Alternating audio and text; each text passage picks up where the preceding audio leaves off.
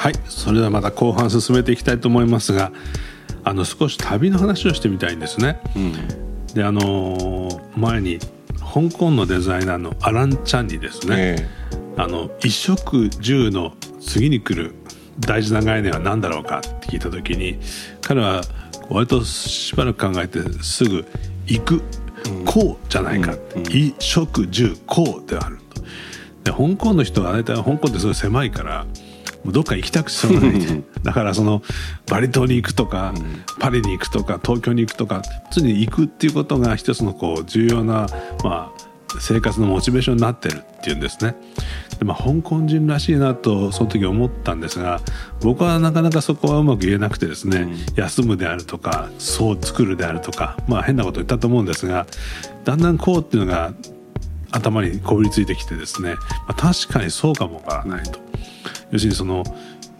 世界はまあ狭くなってるかもわからないけれどもこう地球の素晴らしさっていうのはなかなかそのまあ本当に行ってみないとわからないものがあってですねその行くっていうことがまあすごく大事になってくるかもしれないなとこう思うんですね。で無印良品の仕事をさせていただいている時もそのぐっとこう本当にミクロの繊維繊維の中まで入ってあの加工のことを考えたりすることもあればずっと引いてですね地球代っていう風なものの考え方もしますから、まあ、そのどっちかというと無地のコミュニケーションは引いていってるところがあって。でそのまあ最初にポスター作ったのがボリビアのウユニ塩原。とモンゴルの平原で、まあ、とにかく完璧な地平線っていうのを見てみたいっていうことでそこに行ってみたり、まあ、ラジャ・アンパット諸島っていうところに行って、まあ、完璧なそのサンゴ礁っていうものを、そのもう海の海中と陸を一緒のレンズで撮ってみようとかいうことをやってみたり。まあ、全く手つかずの自然であるガラパゴス諸島っていうのを訪ねてみようじゃないかと言ってみたりですね、まあ、アルパカが、まあ、あの飼われている、まあ、自然の平原の,、まあ、あのペルーのアンデス山脈の上にこう行ってみたり、まあ、カメルーンの家を訪ねてみたりですねモロッコの家を訪ねてみたりとにかく、まあ、いろんなその地球大の視点で旅をさせていただいたんですけどもその残像がやっぱり頭に残っていてですね、うん、やっぱりその、まあ、さらにその最近の考え方っていうのはやっぱり地球のことを宇宙から見ていくっていうその水の惑星としての地球っていうもののそのかけがえのなさっていうことに気が付いていくっていうことがあらゆる問題意識の前提になってくる時にやっぱり地球を見るっていうのはねすごく大事なことだように思うんですよね。でまあそのなんとなくその、まあ、この辺からは口頭向けの話なんですけども無印良品っていうのは業態の拡大なんかしないで、うん、まあそのああいうものだけ売ってりゃいいようなも思うんですけども、うん、でも逆に言うとそのコンセプトは何にでも適用できるわけだから、えー、例えばその旅を考える会社とか、うん、まあ、そんなことも十分考えられるというのは思うんですね。えー、どうですかねそういうのいや全然あの面白いというか、まあ、やりたいっていうふうに思思ってもねいましてだから原さんみたいにその地球を見るっていうことの面白みっていうことも当然あるんですけど僕はなんか交流っていうんですかね。その地域の人生活との交流っていうことがある意味とてもその時間的なあの旅もできてね。例えば徳島の古民家あの空吹き屋根のね日本の家屋に日本のその暮らし方あるいは文化っていうことがこう凝縮されているような空間っていうのはある意味時間の旅でもありますよね。でそういった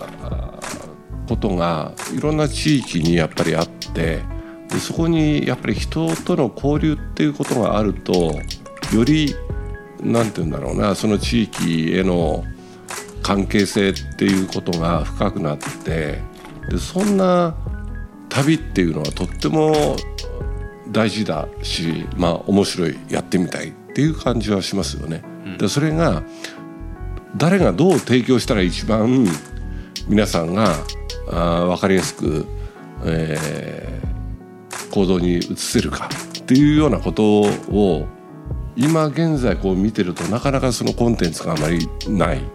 ような状況のように見えますね。うん、まあでも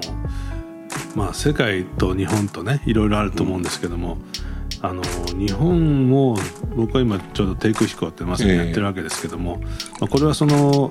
まあ、何のためにっていうことは自分でもうまく言えないんですけどねなんか何のためにか分かんないけどやり始めてることの中に、まあ、これまでもそうですけどなんか未来があったんで、うん、リデザインっていう展覧会をやみくもにやってみたりとかですね、うん、ハウスビジョンっていう展覧会を始めてみたりするのと同じように旅を今見てるんですがあのこれはそのなんかまあ今まで日本のそのリゾートとか観光っていうような、まあ、従来の産業間で見てたような場所で言うとつまらないと思うかも分かりませんが、やっぱりそのもっと世界地球大に見た時に日本の文化のやっぱりこう得意性とかあるいは日本のその気候とか環境のやっぱ他では絶対ありえない素晴らしさっていうものが、実はまだまだまだ全く未開発の状況で残ってるっていうことが分かってくるんですよね。そういう場所は本当にあの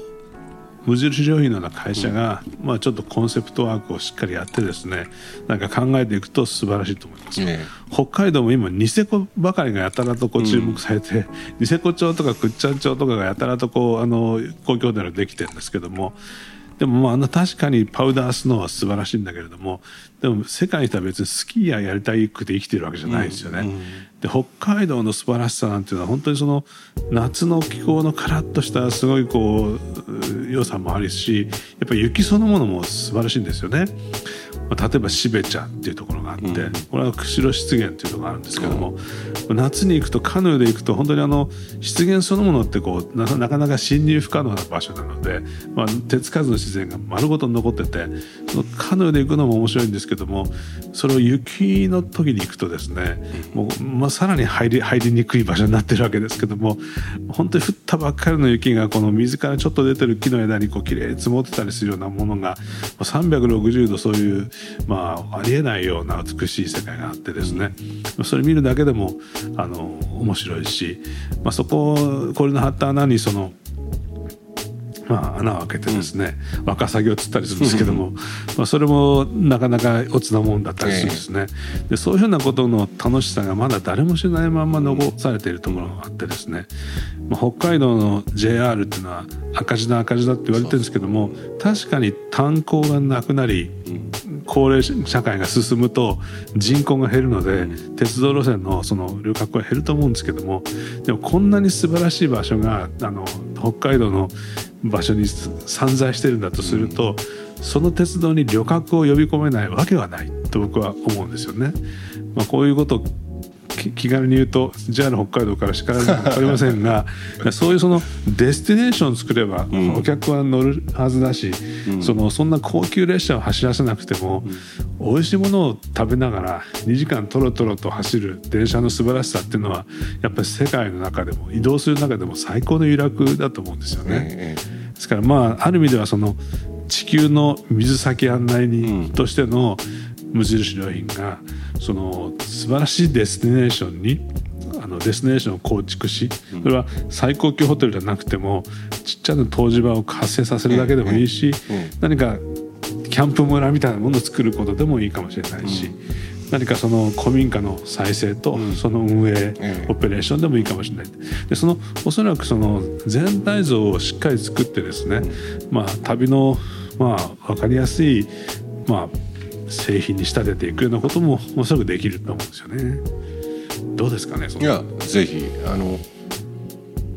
なんでしょうね。まあまあまあそのそれは確かにあのやりたいと。ただその前にその原さんのハウスビジョンもね低空飛行もね要は趣味じゃんって自分のやりたいことやっているんじゃんっていうのはとってもこのやりたいことと仕事がこうつながっていくっていうのは幸せですよね。っていうのはまず言っときたかったと。それとあのまあコロナ禍で海外にもなかなか行けない。である意味デジタル化が進んであの綺麗な映像とかあるいはそのこれから VR みたいなことでもっとリアルにその景色とか、うん、そういったものは見れるんですね。ただ本当に足を運んで、え、今のね氷に穴開けてワカサギを釣って食べるっていうことがうんこのバーチャルの世界ではなかなかできない。うん、でそれをもっと言うと僕がさっき言ったあの交流っていうことがとっても大事になって本当にあの、えー、海外行けないけどよく考えたら日本のこともあんまり知らなかったっていうねことを僕は実感しながらやっぱりそれぞれの地域に行って人と触れ合いながらその地域のさっき言った時間時空的なねあの旅をできるようなことが本当にまあいろんな文化とか暮らしを見るって楽しいな。ちょっと路地へ入ってあこんな暮らししてるんだっていうそこで人とこう交流できるような関係性を僕たちがご提供できればもう拠点はもう今世界にどんどん広げていくわけですからそんなことができたらねあの要はなかなかそのデジタルであの今映画だろうが音楽だろうがサブスクで結構安価にあの手に入れることができる。でそれは僕は結構浅い快楽 浅い快楽をあの安く手に入れることができる時代になったんだけど本当の快楽、うん、っていうことをみんなね探してくる。っていうふうに思うんでその辺りをぜぜひこう掘ってみたいって感じがしますね。そうですね、うん、まああのそういうことがね提案できるかどうか分かりませんけども、まあ、医療雑貨、ね、食品生活雑貨あるんだけども、まあそこにその行くっていう世界をですね、えー、まあ、あの実現できたりすると面白いなと思いますね。うん、そう思いますね。あのまあ、本当に交流も含めたその旅を掘り下げられるようなことは旅行代理店の従来の仕事とは全く違う次元なんですね。おそらくそれはまあその宿泊場所の開発みたいなところから、はい、あのあるいはその宿泊の体験の周辺にその土地の営みをどんなふうにこう取り込んでくるかみたいなところがまあ、重要になってくるわけで、当然そのやっぱりまあ地域と絡ま地域の人たちに絡まってもらう絡まりしろを作っていきつつって話になってくると思うので、まあ、その辺りなんとなくそのこれからのね、無印商品なんかの可能性があるように僕は思えてしょうがないですね。だから古民家をねまず直すとこからやるからちょっと手伝ってくれませんかっていうと結構ね行きたい人がいてそこで現地の人と、まあ、汗かいたあと完成したらやっぱり家族連れて行こうとかねだからそんなような広がりがいろんなことで農業もあるし森林もあるしそういうなんか旅 がなんかいいなって感じはしますよね。うん、まあ無地でも無印良品の家としてですね「はい、陽の家」っていうのを監修させていただいたんですけども、えー、あれも要するにその平屋でですね、えー、この環境に開かれた家で場合によってはその食べられる庭みたいなものをこう一緒にこう共有できるような形なので、まあ、そういうものがこうちっちゃなビラとしてね、いくつか展開して、それをこう管理する集中管理棟が一つあるだけで、なんとなくリゾートホテルのようなものが簡単にできますよね。そうですね。ですからまあそのまあそういういろんなことがこう構想できると僕は思うんですね。うん、あれもねなんかきっとねあれのちっちゃいバージョンの小屋スタイルもあってもいいしなんかそれをキットで日本の木を使ったキットを作って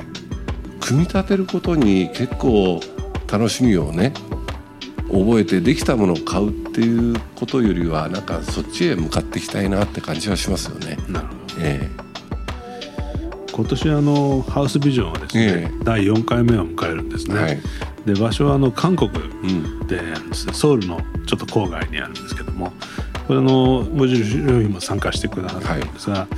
あのテーマは農なんですね、農業というよりも農ということで。であのこれはマンナシー A という、まあ、韓国のその会社がその主体となって、まあ、主催をしてくれるんですがこの会社はあの農業をとても面白い方法でやっていてですねあのアクアポニックスっていうんですけども、ええ。その下で魚を飼って、うん。魚が出す養分をあの微生物に上手に分解させて養分に変えてでそれをその水耕栽培でその上の方で野菜を作るんですね。はいで野菜を作った水を今度はもう一回ろ過して水の方に魚の方に戻してくるっていうやり方をやると、単位面積あたりのその野菜の収量が20倍になって20倍。20倍、うん。で使う水の量が10分の1ですからそのまあ当然魚も育つわけですから、ええだからある意味で漁業と農業の併用みたいな感じなんですけども、これでうまくいっていてその、まあ、生産した野菜をうまくそのエンドユーザーに届けていくためのブランディングとか、まあ、パッケージングとか物流も含めて、まあ、成成功していると。で同時にこのビジネスをパッケージにしてなんかサウジアラビアとか EU とかそういうところにこう、まあ、輸出してるみたいなことをやってる会社なんですね。でもうその会社のことを、まあ、あのいろいろ考えて、まあ、どんなふうに対話を広げていこうかなということで見渡すと、日本にはですねまた面白い人がいましてですねあの海トロンっていう会社をやってて、それはあの漁業なんですね、魚の養殖なんですがこの人はあの JAXA にいたんだけれどもそのなんか宇宙の中には生命がいないと。だから 生物好きなんだけど火星人でも発見されない限り生命と コンタクトできないからっていうんでそのまあやっぱり宇宙から見た時に水の惑星のその異様な特殊性に興味がそむしろそそられて、まあ、その地球の7割は海であってこの海の運営っていうのがまあ最大のまあ可能性だろうということでその特に沿岸で養殖をやると。で沿沿岸部、まあ、地球というのは本当にこう太陽エネルギーが降り注いできて、ええ農業というのはその太陽エネルギーを植物の力を使って食食物に変えるで漁業というのはこう太陽エネルギーがやはり降り注いできて、まあ、その太陽エネルギーで育ったプランクトンからその食物連鎖が始まっていくわけで、やはり、えー生物の力をアクティベートしてそこに植物を作っていくっていうことなんで農業と漁業は同じだっていう感覚なんですね。これ結構僕にとってはあのショッキングな発見で。うんまあ、それは結構面白いなと思ってですね、まあ、そういうふうなことを対話の向こう側に脳のことも考えていこうかみたいなことがこうあの走り出してるんですよね。このなんかこうある種の宇宙的視点っていうのも実は僕は無印良品的視点だと思っていて、なんかそのまあ土壌のこともその有機栽培のことも大事なんだけれども場合によっては土と水も同じようなものだっていうふうに考える考え方もなんか凍結してていいなと思うんですけど。ええええあのよくわかりますよ。でやっぱりあの食べ物とねエネルギーをある種地産地消をしていかないとうんこれからちょっとそのそういう社会に向かっていきたいなって僕は思ってましてねそれと特に脳に関してはうんある意味その効率を上げるうん産業的な、えー、と農業っていうのはそれであの今もあのいろんな会社が参入してきてますけどそれはそれで強化すべきただ一方で農っていうことを漁漁業も林業ももっと普通に僕たちは感じるようなねあのこれはその生産性がいいとか悪いとかっていう次元じゃなくて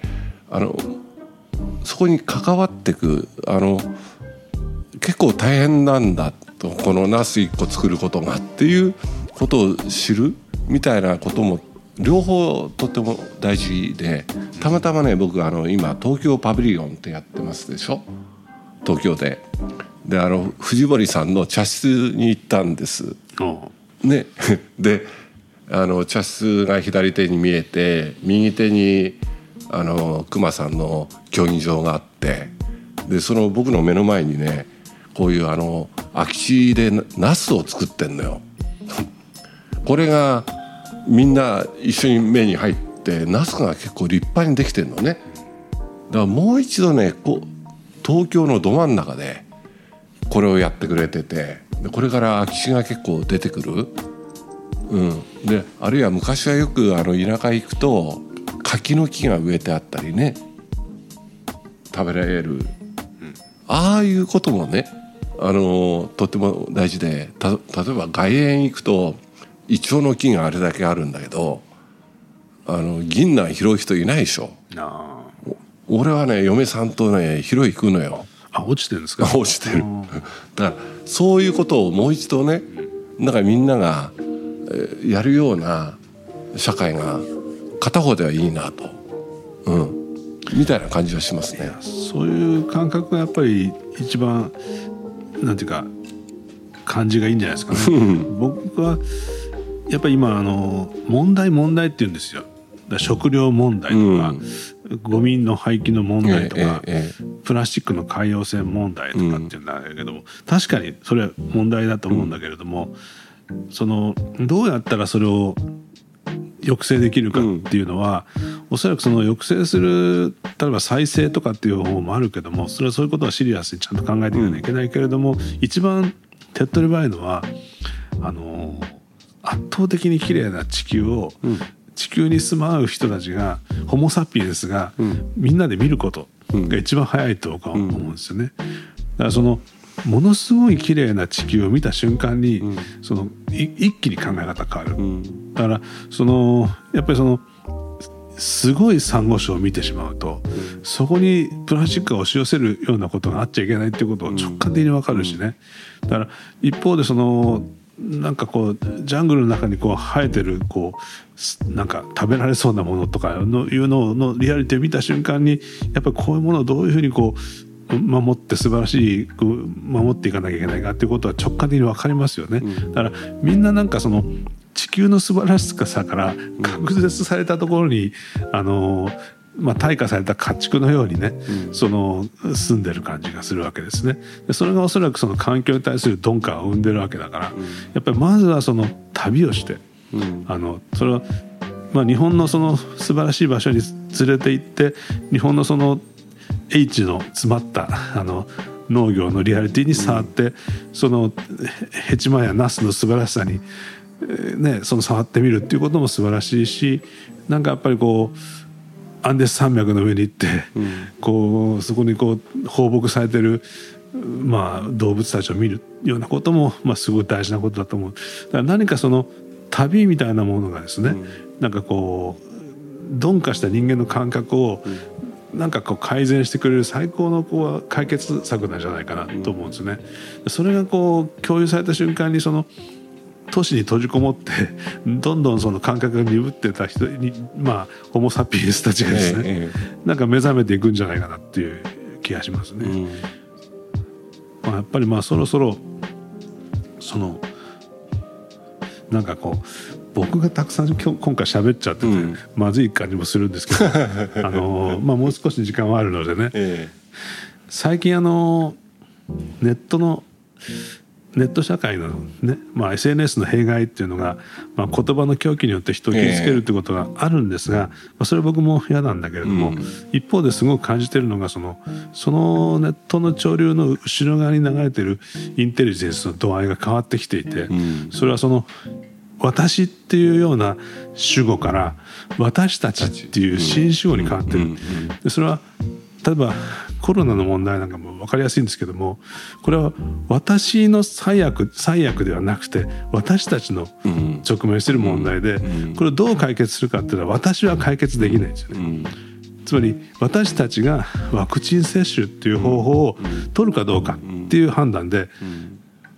私がワクチン接種を受けるかどうかっていうことの議論は、コロナの根底の問題からずれた話になってしまってるわけですね。うん、主語が私たちじゃないと解決しないんです。うん、だからそういう問題はおそらく環境の問題も人口の問題も全てそうで、新しいその理性つまり特にグレタさんを代表するような若い感受性の人たちは、私っていうことを振りかざす感覚で思考するホモ・サピエンスの限界を、まあ、割とこう分かっていてすでにその私たち的主語で考え始めてる感じがあるっていうかね、まあ、そういう感じは非常にするんですよ。でもただ僕らは金井さんとか僕らの世代は、私で育ってきてるから、なんかその影のないほど、うん。影が出ないほどクリーンな世界っていうのは、なんか身の置きどころななくてですね。やっぱりその論理的矛盾もはらみつつなんかシャドウ影がある。影の部分で一息ついてきたような世代だから、なんかその影のない私たちって思考に対してついていけるかどうかっていうのは、なんかちょっと難しいところもあるんですが、だけどそれを受容するかどうかっていうところにね、やっぱ今その人間の問題が来てるような気がしますね。うん。だけどまあもう少しそれを明るい言い方にするとやっぱり地球のことをみんなで分かるっていう、まあそれがすごく手っ取り早いというふうに思うんですけどね。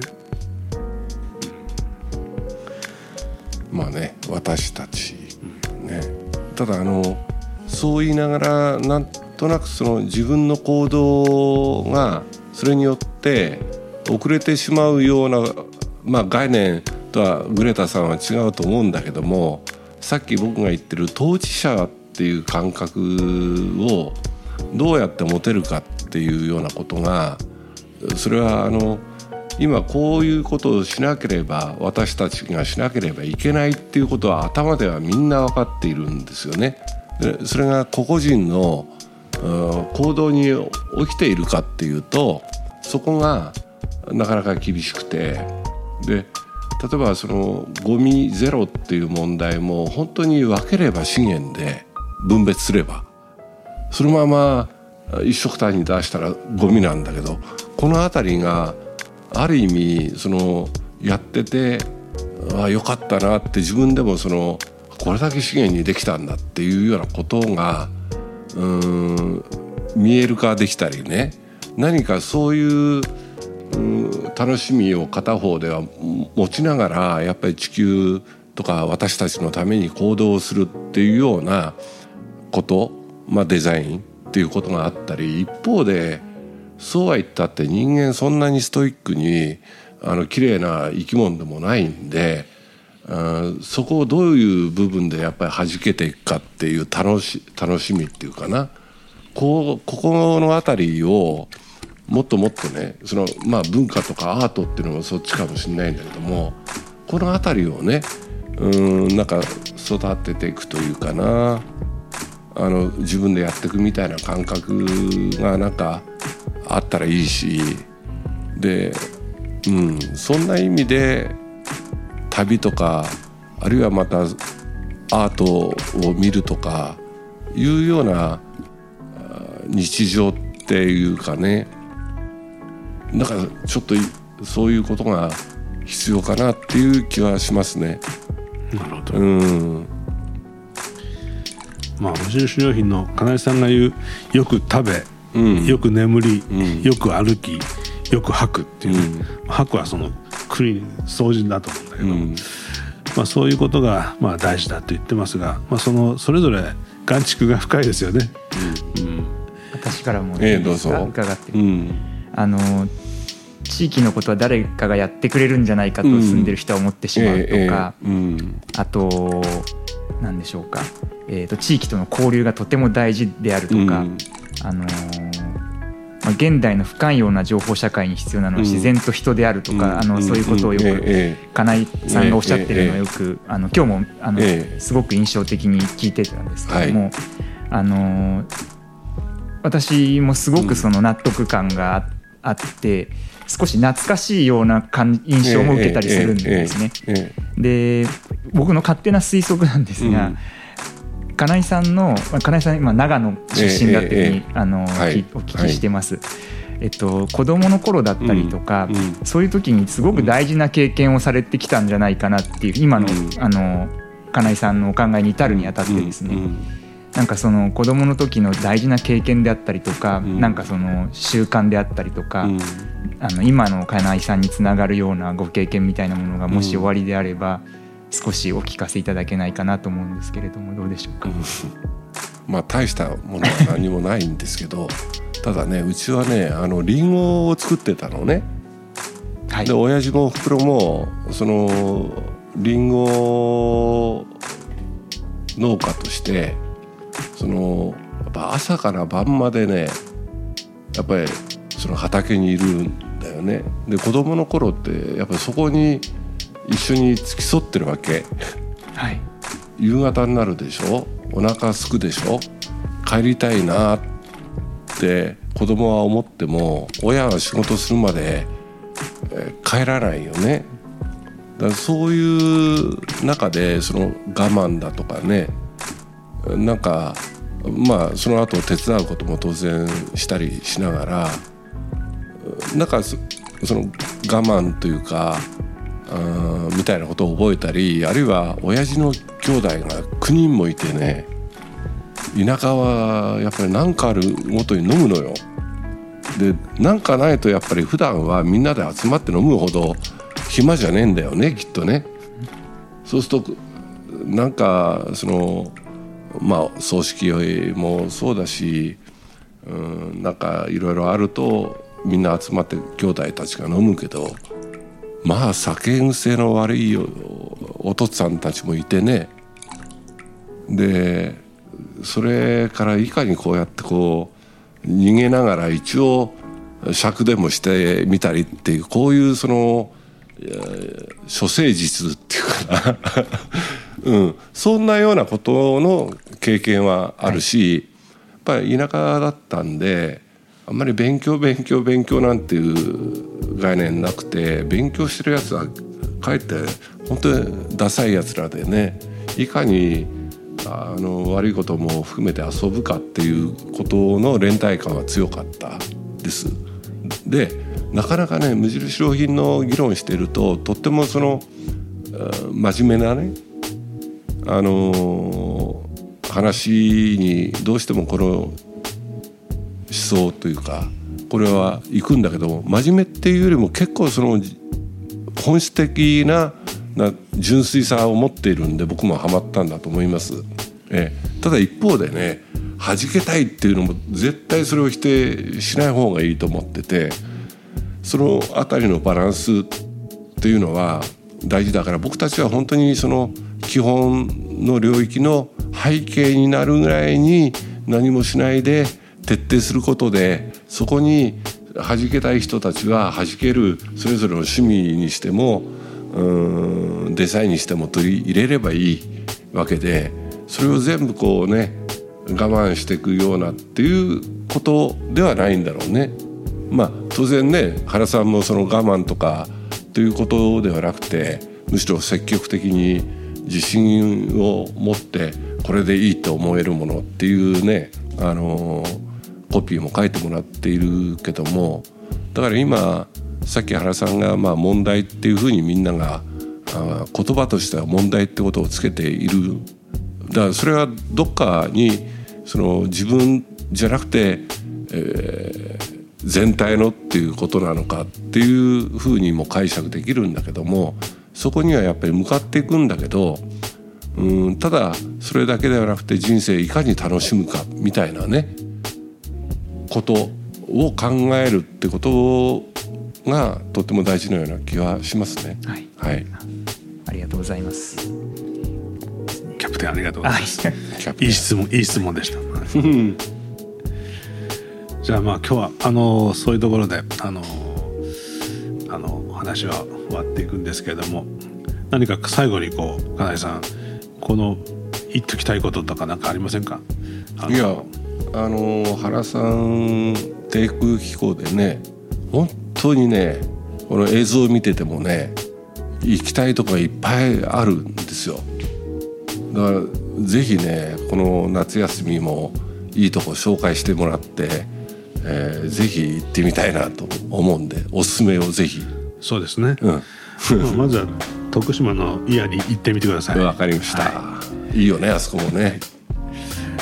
じゃあこれで終了いたします、えー、今日はどうも金井さんありがとうございました。どうもありがとうございました